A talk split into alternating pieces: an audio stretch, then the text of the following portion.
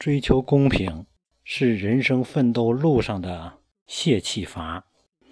为什么这么说呢？我一直在想怎么来开这一个课题的这个头。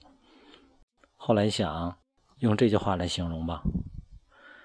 为什么说起这个话题来呢？因为高考结束了，网络上一如既往的开始流传各种关于高考公平追求的各种声调。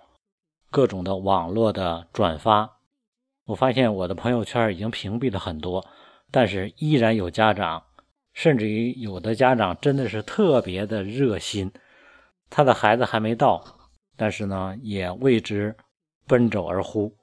嗯，据说今年高考，河北考生七百分以上的就有多少名，然后呢别的省的高考状元在河北能够排到多少名之后。哦，等等，我相信这些数据可能是真实的。我也相信这种感觉，当身处其中其中的时候，一定是有极大的愤怒，甚至于极大的怨恨的。这就是一个人的意识形态状态，取决于你看待问题的角度。所以说，我们经常能看到，当发生一些暴乱的时候，所有。游行示威的群众都不受控、失控，为什么会这样？所以说，我们经常看到一些，比如说某地发生这个大规模的踩踏事故，发生这个事故的时候呢，你会发现现场失控，没有办法去控制。你在其中的时候，不管你多么有本事，哪怕你是一个大力士，但是照样难以维持秩序。这就是什么？当你身处其中的时候，你没有办法独善其身。所以说，现在针对，如果我们是家长，我们要有一颗清晰的头脑。我们都知道，每个人生下来都是独一无二、独一无二的，也就是说，我们每一个人生来都是原创作品。但是，随着时光，随着成长，很多人却长成了盗版。很多人，我在想，盗版还是好一点的说法。你只是去模仿别人，很多人都没有机会去出版。还有很多人，真的是为别人而去，成为了别人的枪手，被别人当枪使，但是自己都不知道。我见过太多类似的这种情况。有的人莫名其妙跟别人吵起来，原因是什么？说起来都好笑。因为别人说的一句话，哦，然后他就觉得这个人怎么样，然后就会跟别人大吵大闹起来。最终来说，他为自己争取到了什么吗？有可能你说他很大公司，他不是为自己争取什么。其实，真的我们没有自己独立的思维能力。所以说，今天这堂主题我要说的是一点：不要让孩子在成长过程中，从小在大脑中植根一个中心思想，就是追求公平。千万不要给孩子植根这个观点，因为在人生这个过程中，追求公平往往是很多人没有成就的根本原因。这个世界上永远不会有真正的公平和绝对的公平。什么样是真正的公平？我们经常在讲说，两个人同样的搞怪，长得好看叫卖萌，难看叫弱智，那你说有什么区别？区别就在于条件不一样，所以说，在这个世界上，你相信一定有长得不如我们的，条件不如我们的，家庭条件不如我们的，身高不如我们的，各方面条件都不好的，但是成就比我们高的，差在哪儿？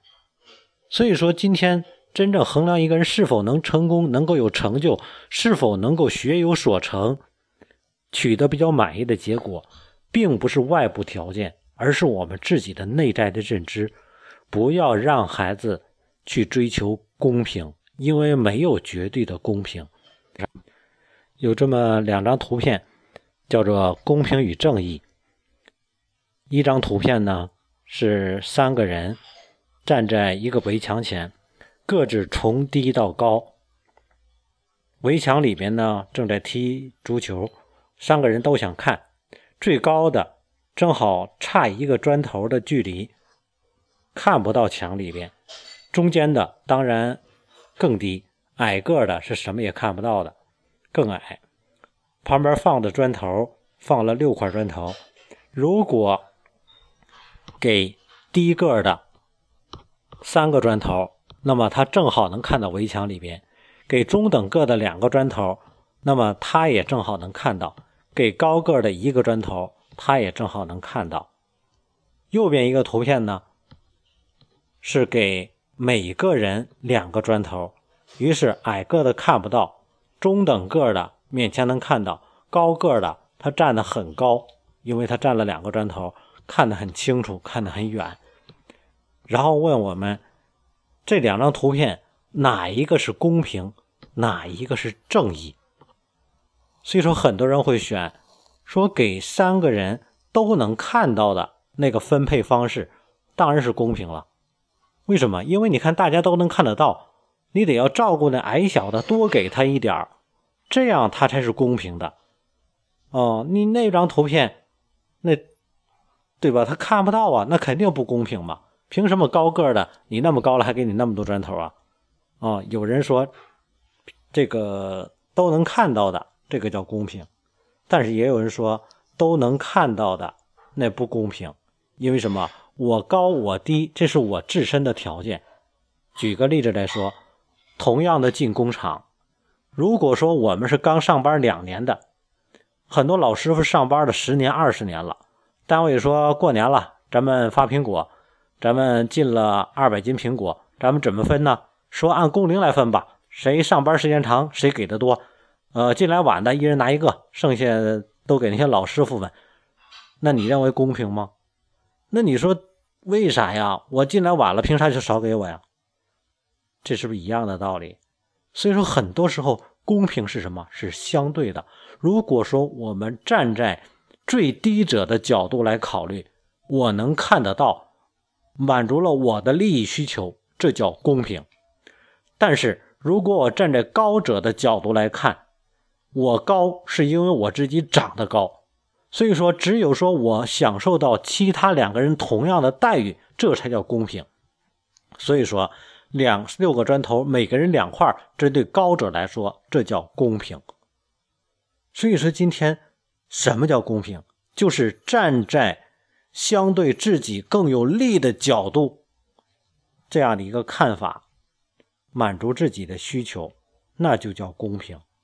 所以说，今天想一想，我们在跟风说的是什么？是满足一部分人的利益，永远没有绝对的公平。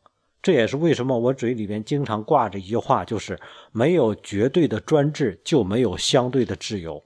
很多人都说啊，我们要自由。什么样是自由？有绝对自由吗？那我想要绝对的自由，我随便想要什么东西我就拿什么，对吧？我想要谁的钱我就拿谁的钱。啊，我想开谁的车就开谁的车，我绝对自由了。那别人呢？是不是权益就被侵害了？所以你必须有绝对的专制，这个专制是什么？大家共同遵守的这个制度，共同遵守的这个秩序，这个必然会损害到一些有超长思维的或者超多想法人的利益，必然会损害到。但是围绕的这个结果就是大家遵守一个共同的秩序，没有绝对的专制，就没有相对的自由。所以说，如果说，我们在教育孩子的过程中，总让孩子把关注的焦点围绕在我要去为公平而奋斗，而不是说为我的未来而去奋斗的时候，那么孩子就会结果是什么？各位，今天我不是说让孩子不要去为自己的权益而去奋斗、而去争执、而去斗争，但是家长要忽不要忽略了一点。我们的言论方向、思维直接决定孩子未来的思维。很多家长把更多的精力成为一个愤青一样，更多的精力用在这些方面。在有一次我讲课讲座的时候，啊，当我在说到分数的时候，啊，我说咱们试卷是不是一样的？下面一个家长直接说不一样啊。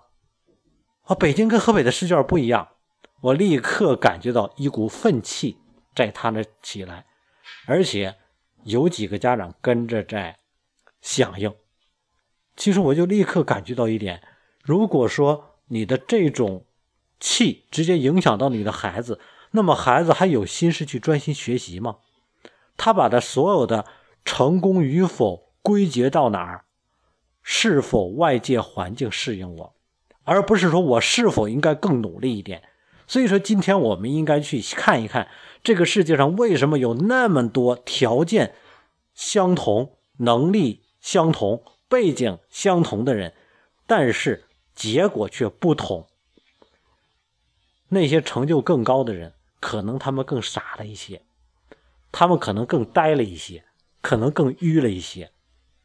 他们埋头苦干的比其他人可能更多了一些，所以说我们都知道，马云跟他一起创业的很多的人都走了，跟他一起创业的聪明人都走了，因为有太多的机会让他们跳槽，有太多的猎头公司给他们更好的待遇，没有人愿意跟他去吃苦，走过那段黎明前的黑暗，但最终走过来的人呢？